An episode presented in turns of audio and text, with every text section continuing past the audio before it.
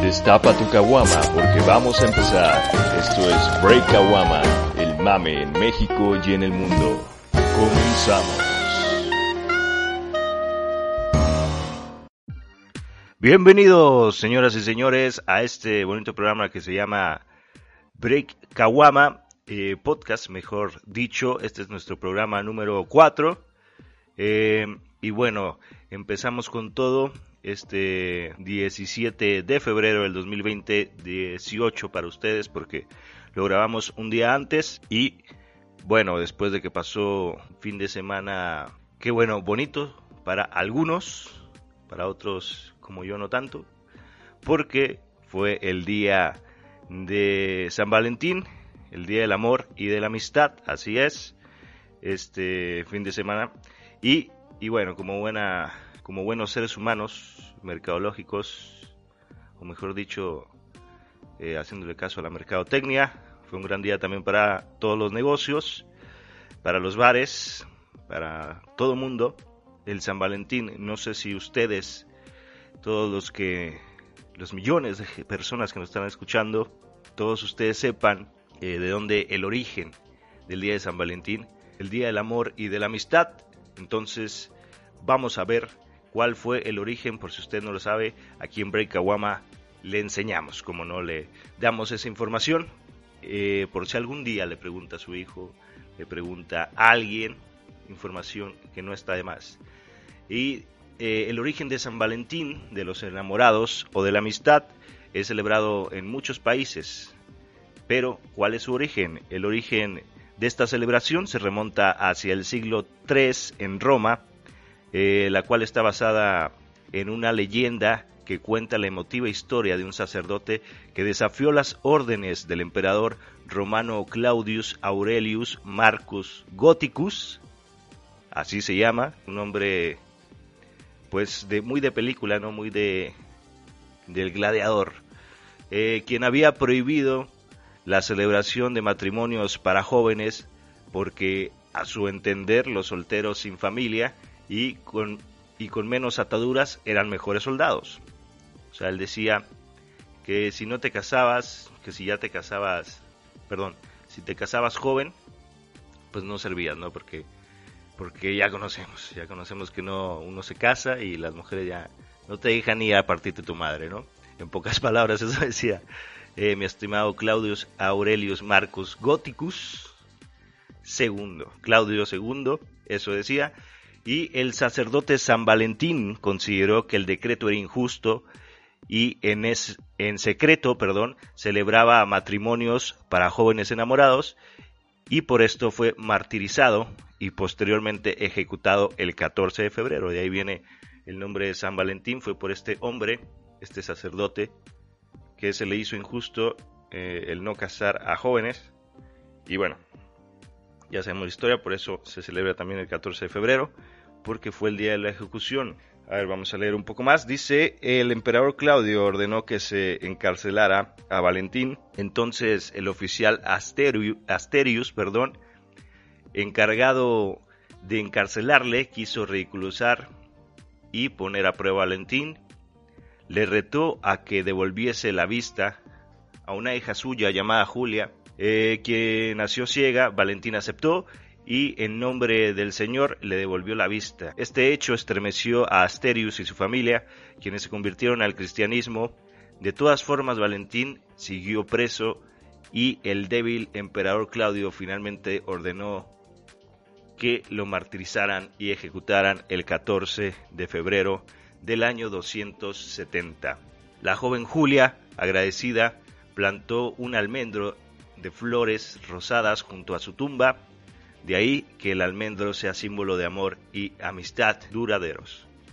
Entonces una, un origen muy conmovedor de esta historia, de cómo surgió el día de San Valentín, que ahí vemos la verdad, eh, que no es algo de tan amistad, porque en realidad este hombre casaba jóvenes, estamos hablando de matrimonio, entonces lo de la amistad ya se lo agregaron como para que no sentirnos mal a nosotros solteros. Pero bueno, se les agradece, señoras y señores. Eh, ahí está, por si usted no lo sabía, el origen del Día del Amor y de la Amistad. Y bueno, esa es la primera noticia que pues no, no es tan noticia, pero ocurrió este hecho. Y también el que está ocurriendo en estos momentos, este día 17 de febrero, se conmemora el cumpleaños de este inmortal que tenemos en México, y no solo en México, sino en el mundo, pero se dio a conocer aquí en México. Y sí, hablo del inmortal, no, no Jorge Campos, no, no estoy hablando del rapero asesino. Sí, estoy hablando de Chabelo, señoras y señores. Hoy, hoy es el día, de, hoy cumpleaños. Chabelo, este personaje que nos ha dado muchas alegrías para los que vimos su, programa. Eh, las nuevas generaciones que no lo vieron, eh, que no vieron el programa, aún así deben de saberlo porque tiene infinidad de memes. Entonces, aprovechando esto, ¿no? Que está en, en Twitter, eh, esta tendencia de que cumpleaños Chabelo hoy, pues vamos a ver, cómo no, algunos eh, datos curiosos, por así decirlo, que usted no sabía de Chabelo. Y bueno, empezamos con el primero. Si usted no lo sabía, Chabelo no nació en México, que es eh, algo impresionante. Yo la verdad lo desconocía. Sino nació en Chicago, Illinois, el 17 de febrero, esto tampoco lo sabía, de 1935, yo pensé que antes de Cristo era algo, así, pero bueno, eh, ahí está el Chicago, nació Chabelo, es decir que es pocho, es, es pues sí, de allá no es mexicano, eh, pero ya lo adoptamos, ¿no? Ya tiene mucho acá, tiene más que todos nosotros en México, entonces es más mexicano que nosotros, entonces... El número dos es el mayor de tres hermanos, esto es obvio, pues Chabelo es el mayor de todo el ser humano, entonces eh, eh, dice, uno de sus hermanos murió y la otra trabajaba como secretaria en el programa de Chabelo, o sea, le dio jale ahí a su hermana, pues bien por Chabelo, es el mayor de tres, lamentablemente uno pues perdió la vida, ¿no? El número 3, a los 18 tuvo que servir en el ejército de Estados Unidos. ¡Wow! Fue militar de la Army Chabelo y casi pelea en la guerra de Corea, si no es porque terminó tres meses después de que lo reclutaran. O sea, Chabelo, imagínate, así vestido de militar con su chorcito acá y su metralleta. O sea, sería increíble. Yo no sabía esto de Chabelo, pero miren, aquí eh, dando estos datos, pues si usted no lo sabía, también se impresionó como yo. Eh, estudió y ejerció medicina, eh, así es, incluso operó en un sanatorio con su amigo Juan, era eh, médico por así decirlo, porque sí ejerció, imagínate, imagínate que te esté operando algo así y que te catafixie la vida, ¿no? Sería algo muy cómico de Chabelo, pero bueno, Vamos hacia abajo. Antes de ser actor fue ayudante de producción, camarógrafo y floor manager. Ahí está. Estudió arte dramático por cuatro años. Al respecto, en una conferencia de la Universidad Anáhuac, dijo, estudié actuación cuatro años. Debe saber, deben saber, perdón, que no solo se trata de poner la carita, se tiene que estudiar. Ahí está. Ahí está. Chabelo refutando a todos los que dicen que actuación eh, pues no es una carrera, ¿no? Y aquí, increíblemente todavía no era Chabelo, se ve joven, o no sé si era Chabelo ya, pero ya traía los chorcitos ahí actuando en el teatro, ¿no? Característicos de él. Su primera oportunidad se la dio el tío Gamboín, eh, le dio chance de leer un chiste de un personaje que se llamaba Chabelo en un libro y así eh, nació el personaje. Este personaje Tío Gamboín que salía en la televisión también pues haciendo algo de comedia, ¿no? Chabelo, el personaje se convirtió en una imagen de Pepsi a un año de haberse creado. Bien, es otro dato, era la imagen de Pepsi. El programa En Familia con Chabelo empezó a transmitirse en 1968 y acabó en 2015. ¿Cuántas generaciones no habrán vivido esta, este programa que lo personal yo también lo veía todas las mañanas ahí levantándome y mis papás un sufrimiento porque para la escuela no iba, pero qué tal para ver a Chabelo, ¿no? Eh, es decir, que duró 48 años al aire el programa, increíble. Dice, en su carrera grabó más de 30 discos infantiles. Toma eso, Tatiana. Toma eso en tu cara, ¿eh? eh con éxitos como El Reino del Revés, Mamacita, ¿Dónde está Santa Claus? Adiós Superman, Perro Lanudo y Yo soy Chabelo. Los principales o los que más pegaron de este personaje eh, que es tremendísimo, eh, Chabelo. Como actor ha salido en más de 50 películas desde 1958 hasta eh, las que saldrán porque dice aquí que están en postproducción 2018-2019 y 2020, quién sabe si grabará. hace mucho tiempo salió en una película, recordemos que salió en una película con Cantinflas y eso ya lo hace grande, o sea, si por sí, no literalmente, o sea, sabemos que Chabelo es grande de edad, ah, pero me refiero a la actuación, salir con Cantinflas no es cualquier cosa, señores.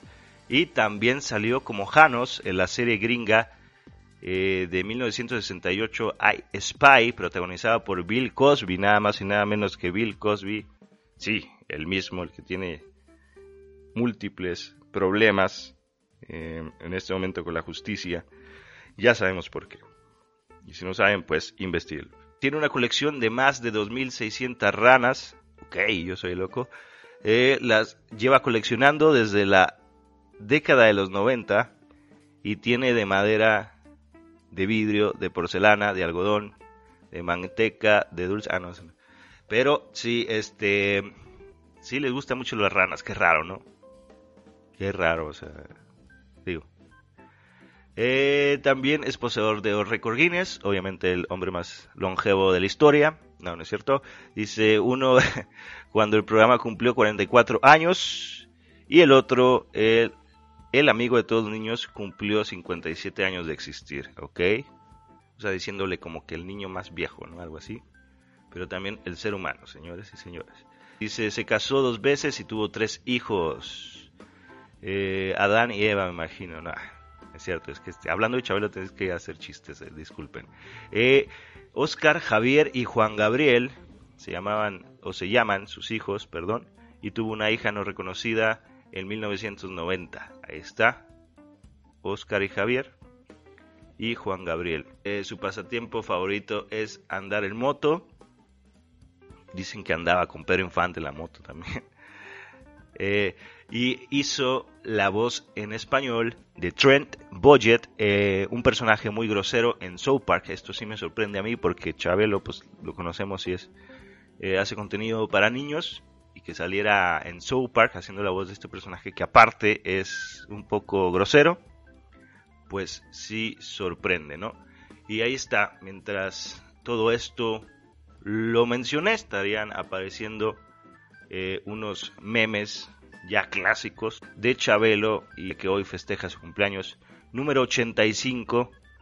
Eh, felicidades a, este gran personaje, al inmortal Chabelo, que pues es muy querido por todos los mexicanos y más allá de nuestras fronteras. Y bueno, ahí está lo de Chabelo, señoras y señores. Ahora vámonos con otra noticia. Y esta noticia que la verdad no ha sido muy grata en lo personal eh, y a mucha gente nos dolió, eh, sobre todo porque es una pequeña niña la que eh, la que pasó, pero bueno, se tiene que hablar de ello, es tendencia y es noticia y nosotros nos dedicamos a hablar de eso. Entonces, aquí está este caso de la niña Fátima, que está en Twitter como hashtag Fátima, una mujer de identidad desconocida sería la responsable de la desaparición de Fátima, la menor que habría sido hallada sin vida en Tláhuac. Las cámaras de seguridad particulares captaron cómo una mujer se llevaba la mano se llevaba de la mano, perdón, a Fátima, hecho que ocurrió frente a una patrulla de la policía capitalina. En conferencia de prensa, las autoridades de la fiscalía mostraron un video del momento en que la mujer se llevaba a la niña, quien vestía uniforme escolar. El vocero de la Fiscalía Capitalina, Ulises Lara, informó sobre la recompensa de dos millones de pesos a quien aporte la información sobre los responsables que asesinaron a la niña Fátima.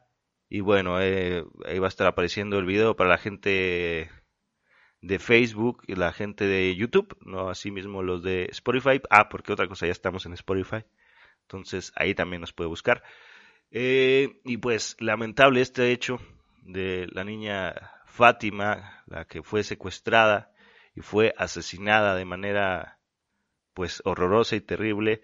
Ya salió a la luz este video donde se aprecia a una mujer que se la lleva de la mano y bueno, si usted sabe algo, si usted es de la Ciudad de México y reconoce a esta particular persona, para no decir más feo, eh, pues ya sabe, puede dar información.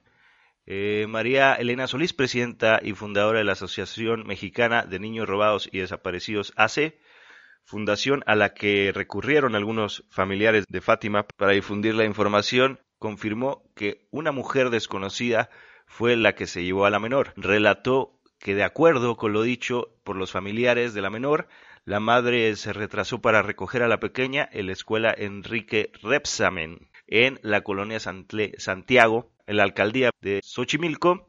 En estas imágenes se observa que la menor, quien fue plenamente identificada por los familiares, va de la mano con una mujer, hecho que ocurre frente a una patrulla de la policía capitalina, no puede ser. Ayer por la noche, familiares de Fátima confirmaron que la menor había sido localizada, asesinada, desnuda y torturada. Ahí está.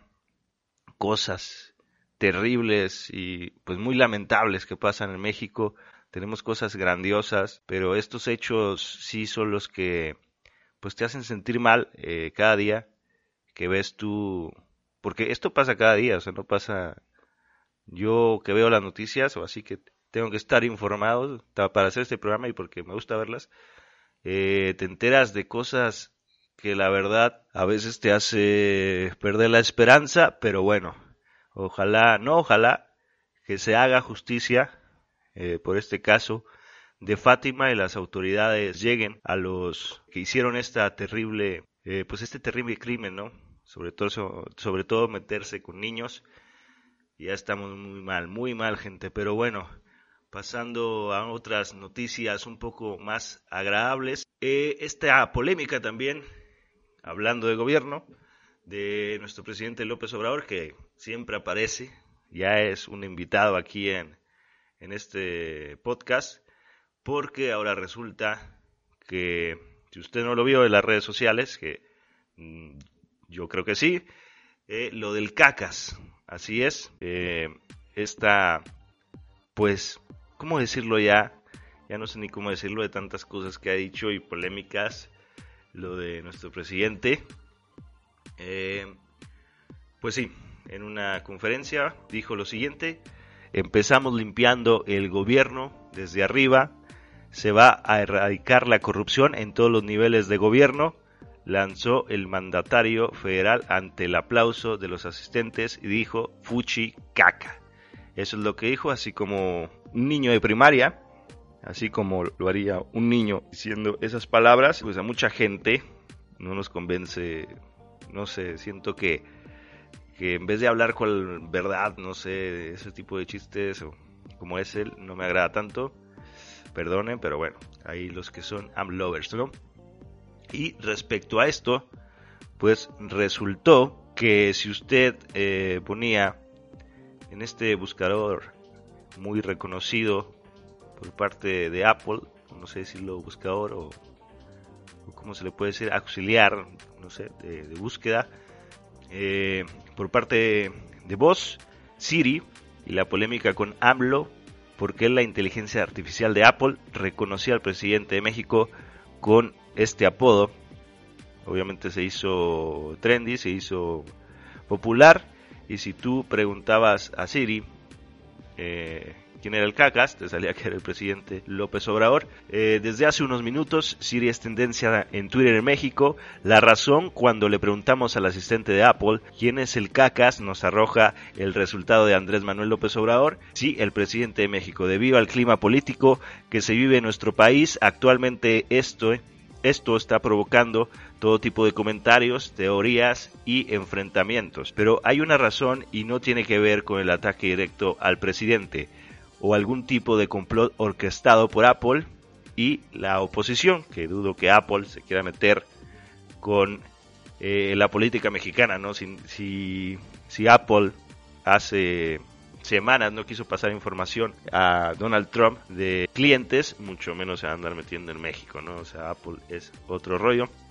Y bueno, al final todo puede ser culpa de Wikipedia y la caché de actualización, que es donde Siri toma la información. O sea, obviamente si algo se hace muy popular y tú le preguntas por él, obviamente que va a salir eh, eso, ¿no? Lo primero que encuentra Siri es la información que te da, lo que recopila y lo que te da a entender, ¿no? No es ningún complot ni un fallo en la actualización de las fuentes. Actualmente Siri recoge información de Wikipedia, como ya lo dije, es una de sus fuentes de consulta cuando le pedimos algo. Si revisamos la definición de el cacas en la Wikipedia nos daremos cuenta que la página no existe, pero esto no siempre fue así, ya que el 11 de febrero del 2020 la página del CACAS, así es, tiene una página, en Wikipedia estaba programada para redirigir a la página de Andrés Manuel López Obrador. Pero otra cosa, digo yo, se están quejando de que por qué Andrés Manuel López Obrador y de hecho ya quitaron, borraron esta página y borraron la información de Wikipedia. Pero digo, si no quieres que te digan el cacas, pues no lo menciones, no digas y ya, se acabó, ¿no? No hagas polémica de algo que tú sabes que la gente, cualquier cosa que dices, pues te va a dar con todo, ¿no? Por otro lado, la página del CACAS fue borrada el pasado 11 de febrero e incluso tiene una orden de destrucción y será borrada en los próximos días. Nuevamente, aquí no hay detalles de quiénes o quién solicitaron la destrucción. Obviamente, los allegados de AMLO es eh, los que hicieron esto. Dice, por fortuna tenemos el caché de Google o de Google, como usted lo quiere llamar, Google o Google. La misma Wikipedia donde se pueden consultar todos estos detalles ocultos. Bueno, eso es lo que se hizo también tendencia en Twitter y en Internet. Este asunto de el caca, señoras y señores, de nuestro presidente Andrés Manuel López Obrador que si no es el avión, que si no es esto, que si no es Borolas, que si no es el cacas, siempre tiene que salir algo con nuestro presidente. Pero bueno, así está México, eh, risa de nuestro presidente, tragedias, demás.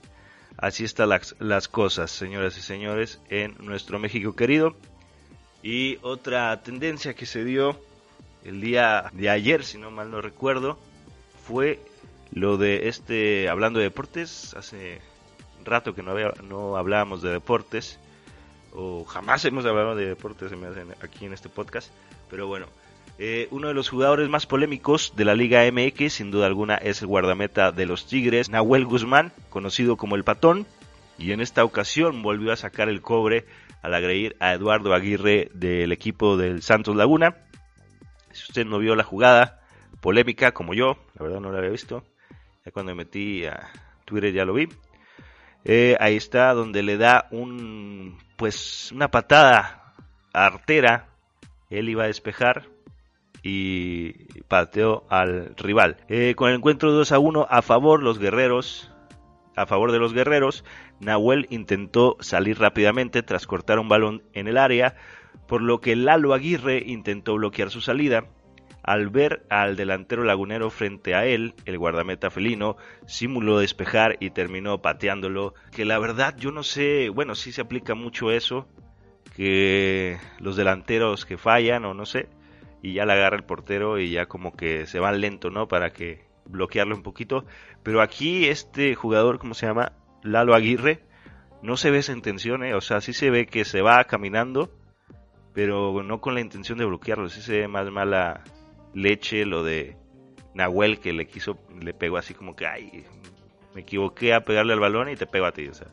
Y no es la primera vez que Nahuel hace este tipo de cosas. Yo recuerdo otra de hace poco que estaba viendo, que era en el partido de, no sé si Pumas o era América, pero era Nico Castillo. Yo creo que sí Pumas, porque ya ni juega con, con América de tanta lesión. Pero hay una jugada muy similar en donde falla una jugada de, gol muy claro. Nico Castillo se va hacia el poste y como que se queja diciendo, chin, la regué. pero pegándose en el poste con la cabeza y llega Nahuel y lo estrella más en el poste y todo él lo agarra. O sea, dices tú, y varias jugadas donde Nahuel, no sé, ha perdido la cabeza. Y lo peor de todo esto es que no fue sancionado. Tras esta jugada, el árbitro del encuentro no sancionó ninguna falta y ni siquiera se revisó la jugada en el bar. O sea, ¿para qué existe el bar? Pues van a revisar la jugada. Es obviamente el recurso del bar. Eh, por lo que aficionados estallaron en redes sociales contra el silbante Jorge Antonio Pérez Durán y obviamente contra Nahuel Guzmán por su agresión. Ahí está, no juzgue usted mismo. Vamos a poner la jugada para nuestros amigos de Facebook o YouTube. Para los de Spotify, pues ya las describí. Está Nahuel eh, Guzmán intentando despejar el balón. Se queda ahí el delantero, o no se queda, va caminando. Nahuel como que con mala leche va detrás de él y despeja, pero no le da el balón, le da al jugador. Y bueno, ahí está. Esto que es polémico eh, en Twitter y tendencia en estos precisos momentos, ¿no? Y bueno, ya para concluir, eh, se fue rápido este podcast, la verdad sí se fue muy rápido. Para concluir este programa, nos vamos con esta nueva sección que tenemos bonita, que a mí me gusta, que se llama Destapando la Caguama y nos va a salir una frase, la frase del día, la frase del programa. Vamos a destapar esta Santa Caguama, esta Caguama sagrada. Ahí está, está, se escuchó. Y dice, hay amores que te marcan, hay otros que ni te marcan, ni te mensajean, ni nada de nada. Ahí está, triste para este, este que pasó el San Valentín, a todos aquellos que se sienten, eh, como dice la frase, ahí está, no hay que retomar. Eh, pero bueno, ahí está esto que ha sido Break Kawama, señoras y señores, espero que nos sigan. Ya estamos en Spotify, estamos en YouTube, estamos en Facebook, eh, Facebook Diagonal Break Kawama, lo mismo en YouTube y en Spotify como Break Kawama, búsquenos ahí. para que nos siga si es que le gusta este tipo de contenido. Un contenido un poco serio, donde usted se entera de las noticias, pero ya le estamos metiendo un poco más de, de chistoretes, ¿no? Muchas gracias, nos vemos el próximo podcast, el próximo programa. Yo soy Brian Carrión y hasta la próxima. Es hora de que tapes tu kawama porque hemos concluido. Esto ha sido Break Kawama Brian Carrión. Hasta la próxima.